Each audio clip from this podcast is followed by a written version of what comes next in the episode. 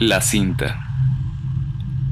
Durante el verano de 1983, en un tranquilo pueblo de Minneapolis, Minnesota, se encontró el cuerpo carbonizado de una mujer dentro del horno de una estufa en una pequeña granja. En la cocina también se encontró una videocámara montada en un trípode apuntando hacia la estufa. En ese momento no se encontró cinta alguna dentro de la cámara.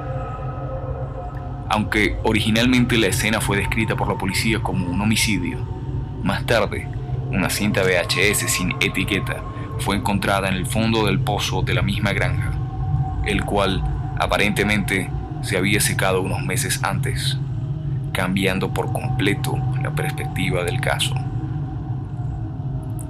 A pesar de estar deteriorada y del hecho de que no tuviera audio, la policía pudo ver el contenido de la cinta.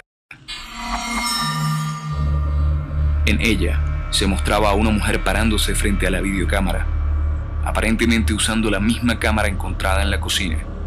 Después de ajustar la cámara para incluir en la toma a la estufa y a sí misma, encendió el horno, abrió la puerta y se metió dentro, cerrando la puerta del horno tras de sí. Durante los ocho minutos siguientes, el horno se agitaba violentamente, mientras un denso humo negro emanaba del interior.